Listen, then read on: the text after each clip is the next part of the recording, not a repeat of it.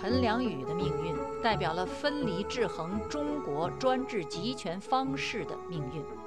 自由亚洲电台，北冥非常时，始皇帝毛主的习，习近平的权力录。各位听众朋友，我是主持人北冥。这次节目，我们从陈良宇被双规前一年抗上事件说起。考察上海这座城市在近代独特的发展道路和它不同于中国其他城市的政治、经济、文化历史特色。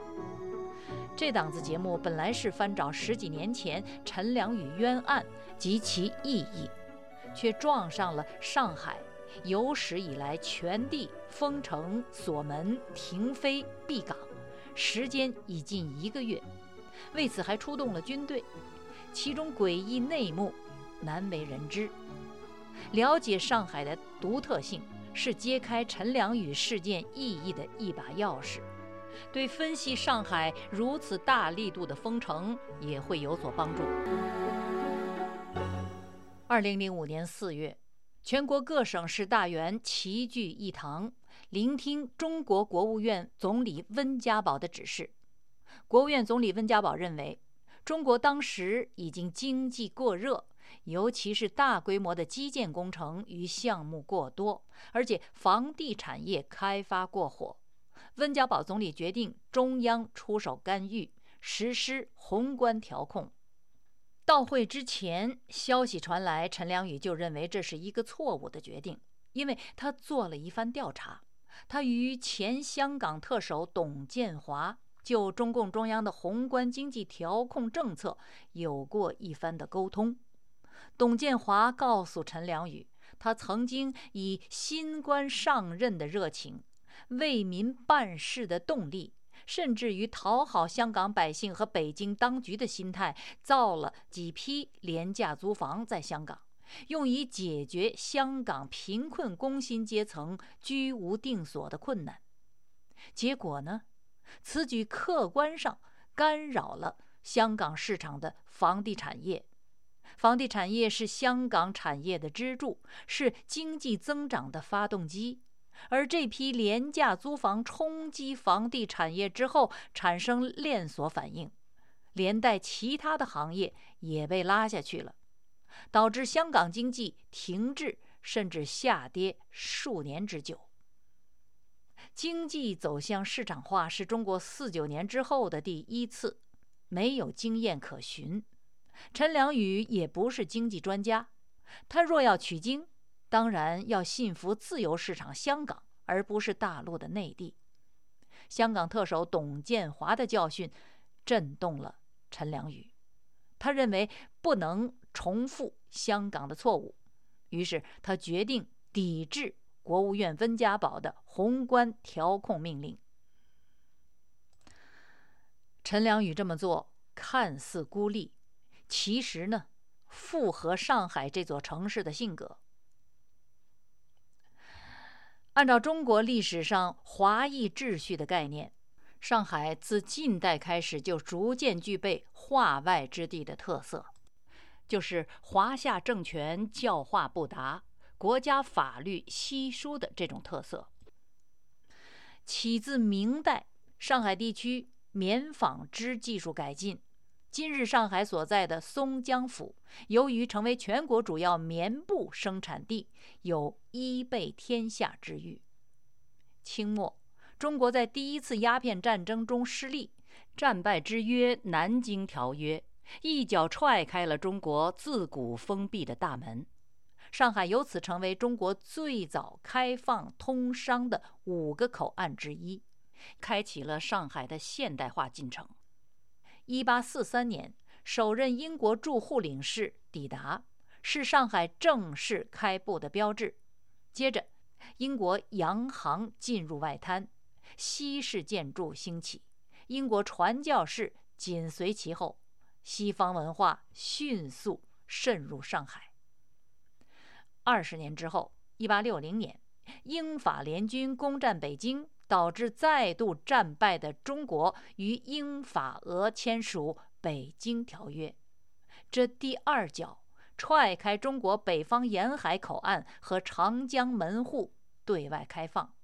而得益于地处南北海岸线中段的地理优势位置，上海一个踉跄就踏上了繁荣的起跑线。当然，依然是开放与外贸经济紧密相连，那就有更多的外商涌入，以英国为主，美国随后，继之欧洲各国，比如普鲁士、荷兰、比利时、瑞典、丹麦等等。来者均看中上海的地理优势，选择在这个地方建立贸易基地，由是更多的西方国家的领事馆在这里开设。封闭型的传统中国，每一次对外战败，签署合约，上海就像一个外嫁的抢手的公主，得到一大批陪嫁财宝。朝发家致富方向迈进一大步。上海第三次跃进，是一八九四年中国对日甲午战争中败北。这一次签署的是《马关条约》，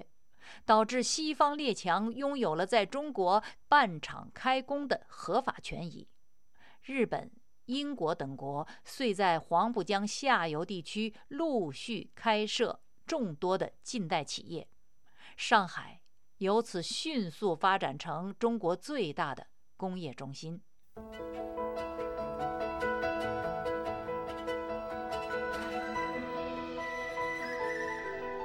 近代上海诞生后，因为不同于内地的生存经验，它的混血特色越来越鲜明。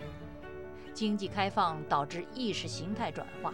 现代意义上的中国报业始于上海。得益于西方侨民，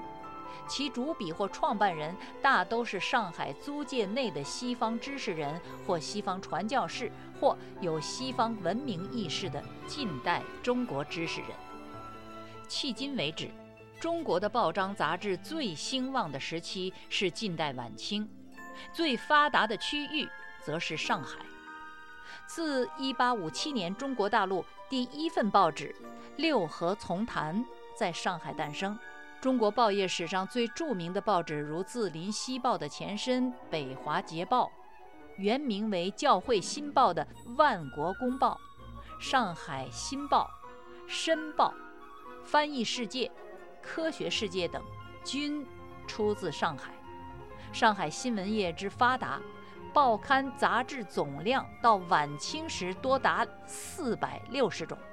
数量远远超过当时报业最发达的其他两个地方——北京和广州，是北京报刊杂志总量的近两点七倍，是广州报刊总量的三倍。在纸张印刷时代，这是迄今为止也没有企及的高峰。晚清上海由此形成的言论自由和思想的自由度，远在中国今日全境之上。此外，上海租界的西式生活方式、金融资本交易的商贸风气、开放自由的思想环境、民情风俗与文化的善变，使得这座城市笃定成为近代中国大地上的一个特例。上海在本世纪初冲出了古老封闭的中国，跻身于世界之都。一九二零年代，南方汉口、广州、香港等大商埠因政治风潮、经济环境受冲击，中外不少商人转到上海发展，极大地充实了上海的商业。一九二八年，国民政府定都于南京，大批京津政客因此南下定居上海租界，政客商贾云集。上海作为中国通往世界的桥梁。在一九三零年代进入鼎盛时期，成为远东首屈一指的国际大都市和亚洲的金融之都。其城市经济总量、金融证券市场规模仅次于纽约、伦敦，超过了巴黎以及东京、大阪的总和。新闻产业也带动文化产业，上海文化圈。则文学艺术各界精英荟萃，享有“东方巴黎”的美誉。在此之后，上海的命运就急转直下了。抗日战争和国共内战导致经济与民生凋敝。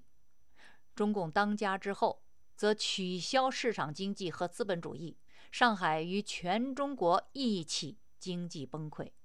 据香港前总督透露，一百五十万难民，其中包括不少的精英及其财富，流走香港，极大地削弱了在近代蕴含起来的上海都市的地气、人脉和精魂。虽然如此，上海在改革开放之后，拜文化历史基因之赐，一路领先全国各省市，生产总值是硬指标。以此为计，上海已经连续十几年稳居全国之首。二零二一年，上海 GDP 已经突破四万亿大关，超过四点三亿。北京作为中国十强城市中唯一的北方城市，仍然屈居于上海之后。值得注意的是，自2018年上海社会消费总额反超北京之后，上海消费水平持续走高，与北京明显拉开差距，差额从2018年的450亿已经拉大到2021年的3200多亿。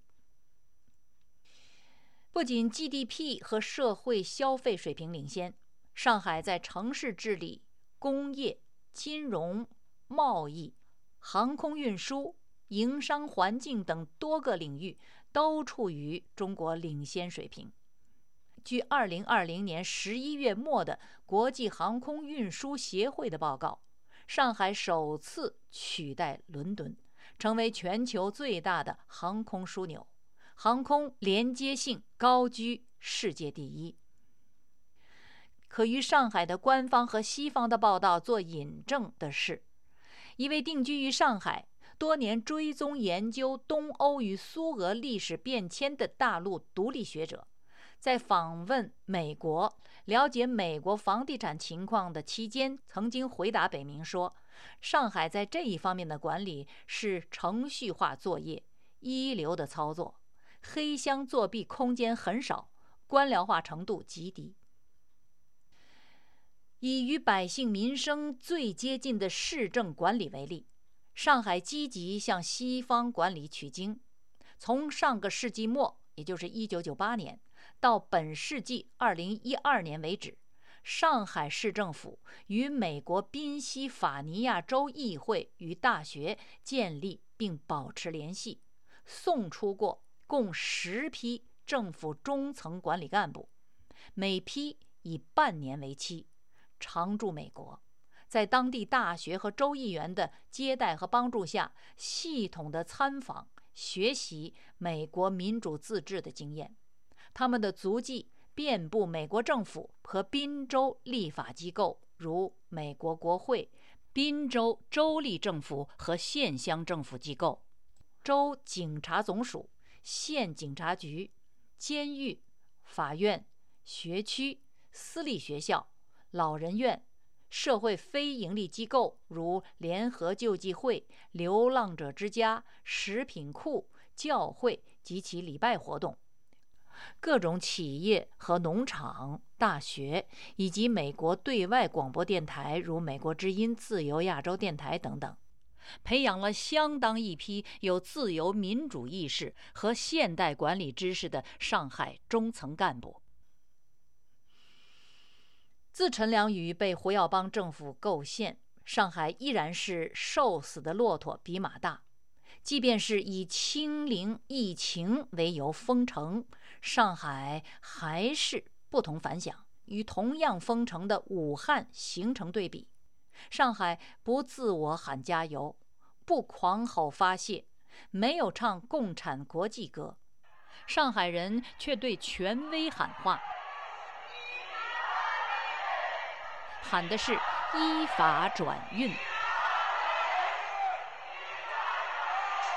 这是二零二二年四月二十三日上海浦东区住宅区的楼宇之间的声音。还有一天。在上海愤怒与死寂之中，一只长号突然响起，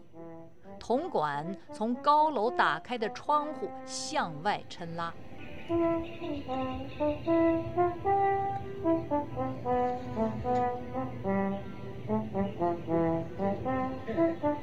是的，正是这个曲子，你可听到人民的歌声。这是法国著名作家雨果的小说《悲惨世界》改编的歌剧中的片段，是街垒战中人民的歌声。还有一支民间歌手原创的歌曲，表达上海的现状，歌名就叫做“围”，围起来的围，围城的围。歌词不是要饭吃，而是要自由，要思想，要真理。围住了山，围住了水，围住了天空和太阳，围住了牛，围住了羊，围住了收获与粮仓，围住了城，围住了乡，围住了繁华和荒凉。围的尽头有一把枪。您现在听到的就是这首歌。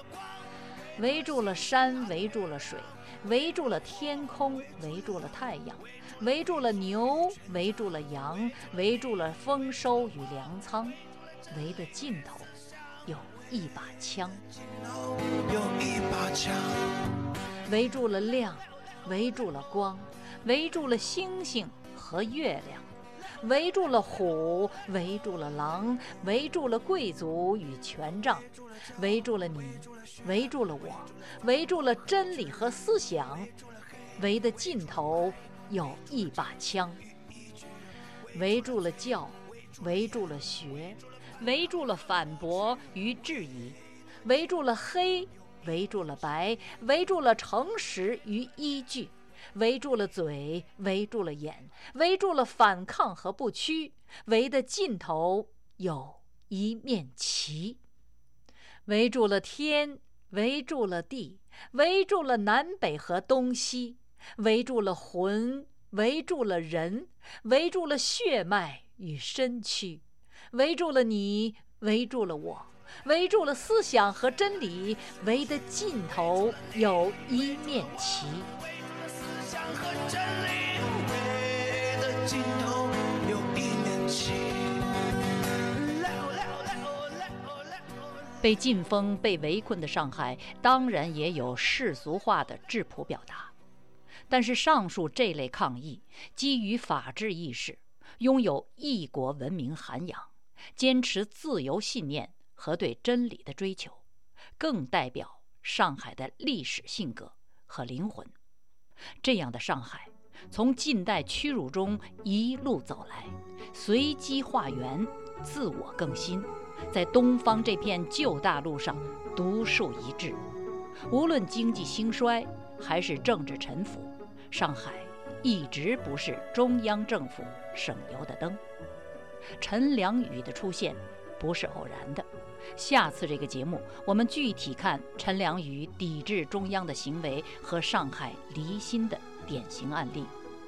这是自由亚洲电台北冥非常时，我是北冥，北平的北，明朝的明。谢谢收听，我们下周同一时间再会。